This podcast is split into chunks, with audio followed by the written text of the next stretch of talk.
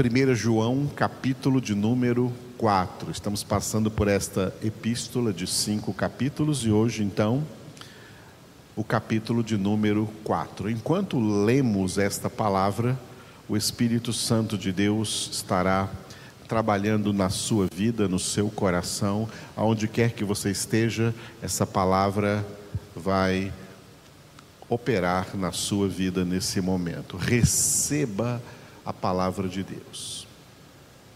Os que estão aqui presencialmente comigo, vamos ler juntos. E quem está à distância, leia também aí, acompanhando conosco este capítulo e sendo já nutridos, alimentados, fortalecidos, trabalhados pela palavra de Deus. Primeira epístola do apóstolo João, capítulo de número 4. Amados, não deis crédito a qualquer espírito, antes, provai os espíritos se procedem de Deus, porque muitos falsos profetas têm saído pelo mundo fora. Nisto reconheceis o Espírito de Deus. Todo espírito que confessa que Jesus Cristo veio em carne é de Deus. E todo espírito que não confessa a Jesus não procede de Deus. Pelo contrário, este é o espírito do anticristo, a respeito do qual tendes ouvido que vem e presentemente já está no mundo. Filhinhos, vós sois de Deus e tendes vencido os falsos profetas, porque maior é aquele que está em vós do que aquele que está no mundo. Eles procedem do mundo, por essa razão, falam da parte do mundo e o mundo os ouve. Nós somos de Deus. Aquele que conhece a Deus nos ouve. Aquele que não é da parte de Deus não nos ouve. Nisto reconhecemos o espírito da verdade e o espírito do erro. Amados, amemo-nos uns aos outros, porque o amor procede de Deus. E todo aquele que ama é nascido de Deus e conhece a Deus. Aquele que não ama não conhece a Deus, pois Deus é amor. Nisto se manifestou o amor de Deus em nós, em haver Deus enviado o seu Filho unigênito ao mundo, para vivermos por meio dele. Nisto consiste o amor, não em que nós tenhamos amado a Deus, mas em que ele nos amou e enviou o seu Filho como propiciação pelos nossos pecados. Amados, se Deus de tal maneira nos amou, devemos nós também amar uns aos outros. Ninguém jamais viu a Deus. Se amarmos uns aos outros, Deus permanece em nós e o seu amor é em nós aperfeiçoado. Nisto conhecemos que permanecemos nele e ele em nós, em que nos deu do seu Espírito. E nós temos visto e testemunhamos que o Pai enviou o seu Filho como Salvador do mundo. Aquele que confessar que Jesus é o Filho de Deus, Deus permanece nele e ele em Deus. E nós conhecemos e cremos no amor que Deus tem por nós. Deus é amor, e aquele que permanece no amor, permanece em Deus e Deus nele. Nisto é em nós aperfeiçoado o amor, para que no dia do juízo mantenhamos confiança, pois segundo Ele é, também nós somos neste mundo. No amor não existe medo. Antes, o perfeito amor lança fora o medo. Ora, o medo produz tormento. Logo, aquele que ama, que teme, não é aperfeiçoado no amor. Nós amamos porque ele nos amou primeiro. Se alguém disser, amo a Deus, e odiar a seu irmão, é mentiroso, pois aquele que não ama a seu irmão, a quem vê, não pode amar a Deus, a quem não vê. Ora, temos da parte dele este mandamento: aquele que ama a Deus, ame também a seu irmão. Aleluia. Louvado seja Deus. Este capítulo 4 que nós acabamos de ler, ele pode ser considerado a partir de dois temas.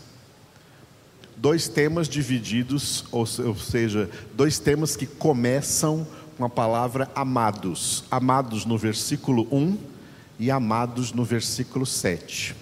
Do versículo 1 até o versículo 6, o tema é, para usar uma só palavra, pensamento. E do versículo 7 até o final, o tema é amor. Pensamento e amor. Uma coisa para explicar para vocês. Do versículo 1 até o versículo 6, você leu comigo aí repetidas vezes a palavra espírito ou espíritos com letra minúscula. E só uma vez com letra maiúscula no versículo 2, quando está com letra maiúscula aí no versículo 2, está falando logicamente do Espírito Santo de Deus. Nisto conhece, reconheceis o Espírito de Deus, o Espírito Santo. Agora, vamos entender aqui os outros espíritos que aparecem aqui, tá? Esses espíritos que aparecem aqui, eles não são como a gente imagina quando lê, quando muita gente imagina quando lê, eles não são espíritos ao pé da letra. Não se trata aqui de seres espirituais. Não se trata aqui, por exemplo, de espíritos malignos, não se trata de demônios. É que o apóstolo João, ele escreveu tanto o evangelho como as suas três cartas numa linguagem que antigamente se chamava a linguagem helênica ou a linguagem dos helenistas, o que significa a linguagem dos gregos, do, do povo da Grécia, dos filósofos da Grécia. Na época em que o Novo Testamento foi escrito, ele foi escrito na língua grega, porque havia uma grande influência da filosofia grega no mundo. Por isso, quando João fala aqui de espírito com letra minúscula, ou espíritos com letra espíritos no plural, espírito no singular ou espíritos no plural, ele não está se referindo ao que a gente pensa aí como espíritos. Ele está se referindo ao modo das pessoas pensarem, ao pensamento das pessoas, tá? Ao pensamento, o jeito das pessoas pensarem. Por quê? dentro da filosofia grega, tá? O modo do homem pensar era o modo do homem revelar o seu espírito. Você conhece qual é o espírito da pessoa a partir daquilo que ela fala acerca do que ela pensa. Conhecendo o pensamento da pessoa, essa pessoa tem um espírito assim, desse jeito, de acordo com esse pensamento. Então, aqui nesse texto, não está se referindo a espíritos imundos, está se referindo ao pensamento do homem. Ao pensamento do homem. E está trazendo para nós uma palavra de exortação de que nós, como filhos de Deus, temos que aprender a fazer o discernimento correto entre, veja comigo aí no versículo de número 6, entre, final do versículo 6, entre o que é o espírito da verdade e o espírito do erro. Estão vendo aí que esses dois espíritos aí estão com letra minúscula? Espírito da verdade e espírito do erro. O que significa aí o espírito da verdade? O pensamento da verdade. O que significa aí o espírito do erro? O pensamento do erro, o pensamento errado.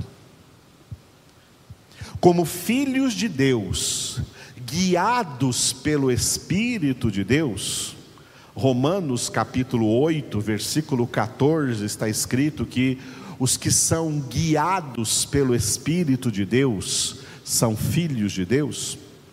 E como que o Espírito de Deus nos guia? Jesus disse isso em João capítulo 16, versículo 13, quando ele disse: quando ele chamou também ali o Espírito Santo com letra maiúscula, não como aqui com letra minúscula, mas com letra maiúscula, de o Espírito da Verdade. Jesus disse: O Espírito da Verdade, ou seja, o Espírito Santo, vos guiará a toda a verdade, ou seja, a toda a palavra. A verdade é a palavra, a toda a palavra filhos de Deus, guiados pelo Espírito de Deus a toda a palavra, eles passam a ser 100% entendedores do que é verdade e do que é errado, do que é o espírito da verdade e do que é o espírito do erro.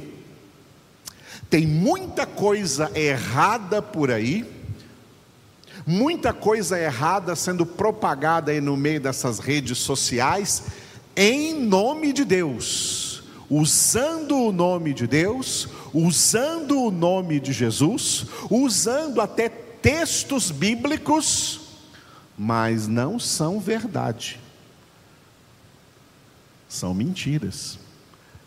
E quem tem o Espírito de Deus, precisa aprender a discernir o que é verdade e o que não é verdade.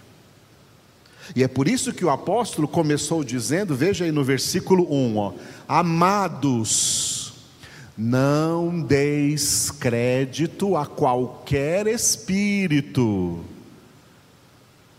Vamos traduzir melhor? Não deis créditos, crédito a qualquer pensamento que estão lançando por aí. Não deis crédito a qualquer ideia que estão lançando por aí nas redes sociais ou pregando por aí, como se fosse de Deus, mas não é.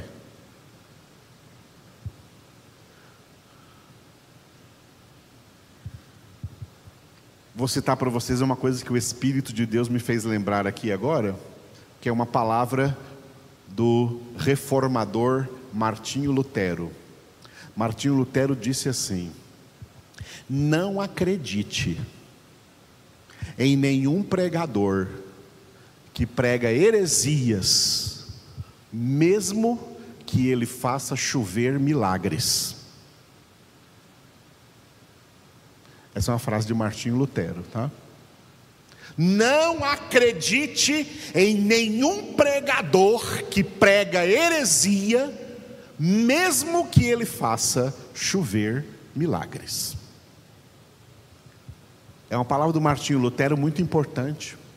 Porque hoje o critério da maioria dos crentes é falar assim: puxa, aquele homem fez milagre, então ele é de Deus. Milagre não é a prova que o homem é homem de Deus, não.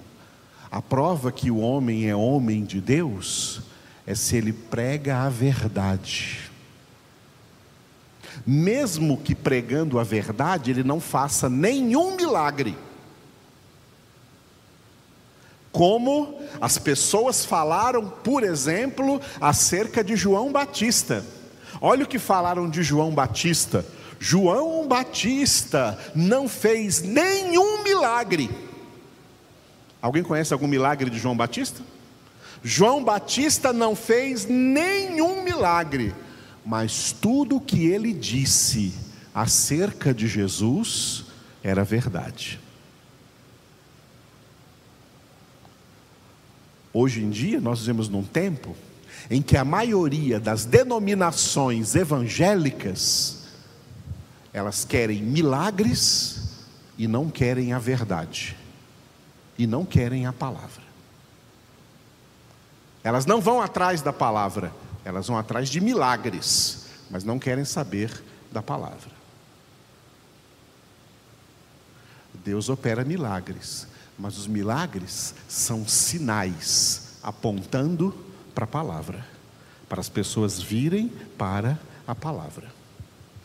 E por isso nós temos essa ordem aqui nesse versículo de número 1, ó. Amados, não deis crédito a qualquer espírito por aí, a qualquer pensamento, a qualquer ideia que está sendo lançada por aí. Antes, provai os espíritos. Como eu expliquei, esses espíritos aqui significam ideias e pensamentos. Provai esses pensamentos e essas ideias que estão sendo lançadas por aí, se procedem de Deus. Como é que a gente faz isso? Pega o que essas pessoas estão falando aqui e confere na Bíblia, para você ver se é de Deus e confere na Bíblia para ver se é de Deus, para ver se isso procede de Deus. E aí você vai ver que muita coisa que está sendo falada por aí não procede de Deus. Porque, terminando o versículo 1, ó, muitos, não poucos, muitos falsos profetas têm saído pelo mundo afora. Nós estamos numa época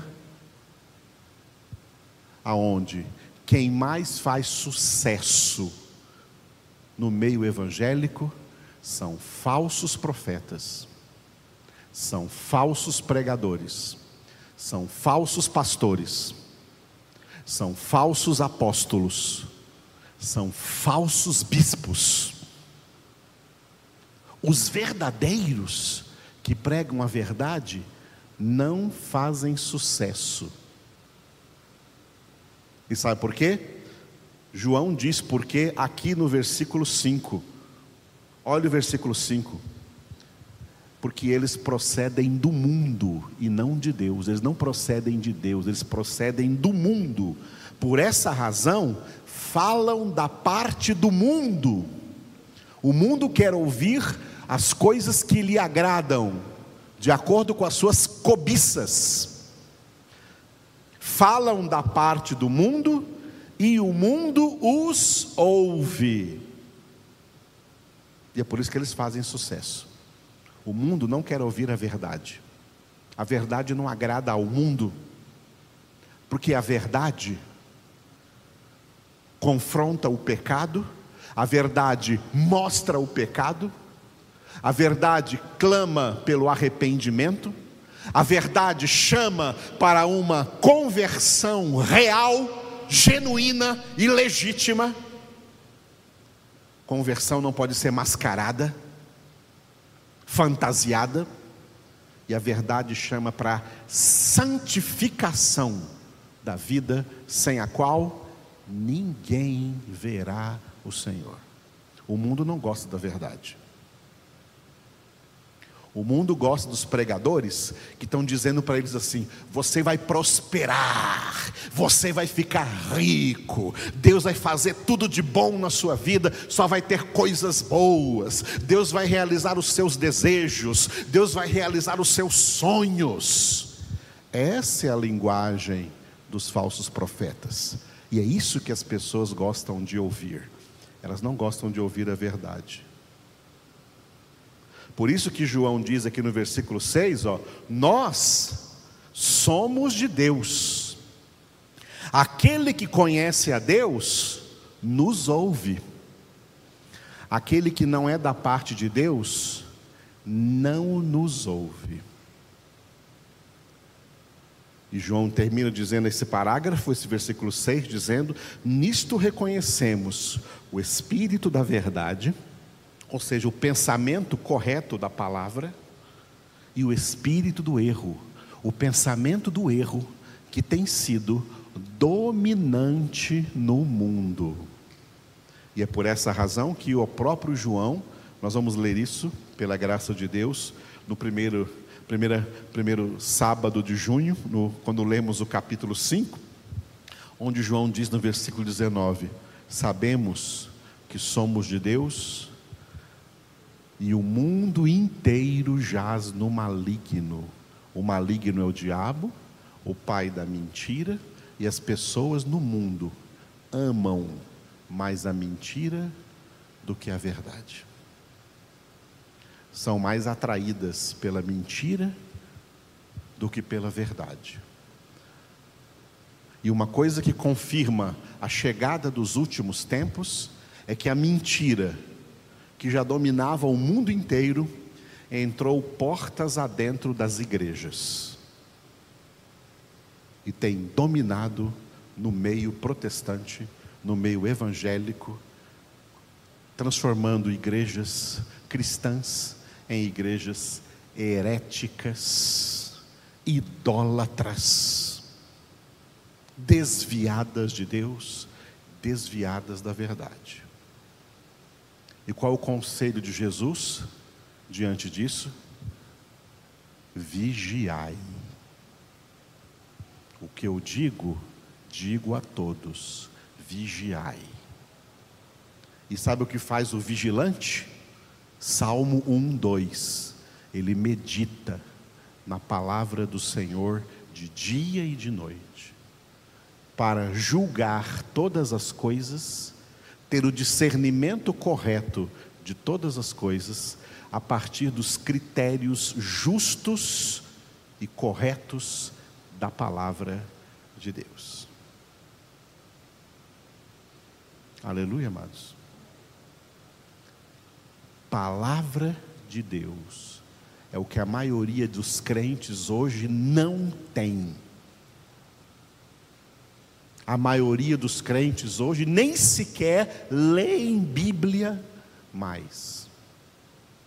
A maioria dos crentes hoje nunca leu a Bíblia toda uma vez na sua vida. e gosta de igrejas que tenha muita cantoria, agora tem até danças nas igrejas, que tenha muita programação que eles gostam mais e que não tenha muita palavra, porque de palavra eles não gostam, mas eles vão, eles gostam daquela palavra fantasiosa, palavra ilusória, palavras fictícias que falam aos seus ouvidos de acordo com as suas cobiças. Paulo profetizou isso em 2 Timóteo 4, de 1 a 4, em que viria o tempo em que os homens não suportariam a sã doutrina, mas iam se cercar de mestres segundo as suas próprias cobiças, como que sentindo coceiras nos ouvidos, eles rejeitariam a verdade e se entregariam às fábulas. Nós estamos vivendo nesse tempo, a coisa está feia, irmãos. E essa não é uma mensagem pessimista. O Evangelho não é pessimista e também não é otimista. O Evangelho é realista. Por isso é a verdade, é o que é real. E Deus quer que seus filhos e filhas tenham consciência plena da realidade. Aleluia. Diante dessa realidade, fiquemos de pé agora e oremos juntos, juntos com aqueles que estão distante orando conosco.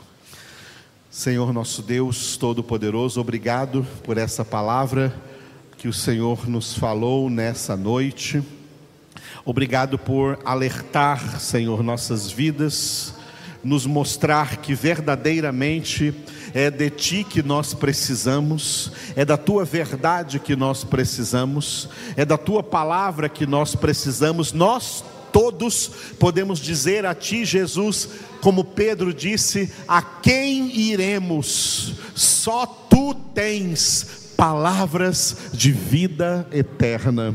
Só tu, Jesus, só tu tens e só tu és palavra de vida eterna, o Verbo de Deus, a palavra de Deus viva e eficaz mais penetrante que qualquer espada de dois gumes, a espada do Espírito Santo, que penetra em nós até o ponto de dividir alma e espírito, juntas e medulas, discernindo os mais íntimos pensamentos, propósitos e intenções do nosso coração. Santifica-nos na palavra, Senhor. Santifica-nos na verdade, a tua palavra é a verdade. Santifica o teu povo, santifica o remanescente do teu povo, o remanescente fiel, os poucos escolhidos do Senhor. Santifica-nos para que possamos ver a tua glória, ver a tua face e estar para sempre na tua presença. Te louvamos, Pai, te louvamos, Jesus, te louvamos, Espírito Santo de Deus. Amém.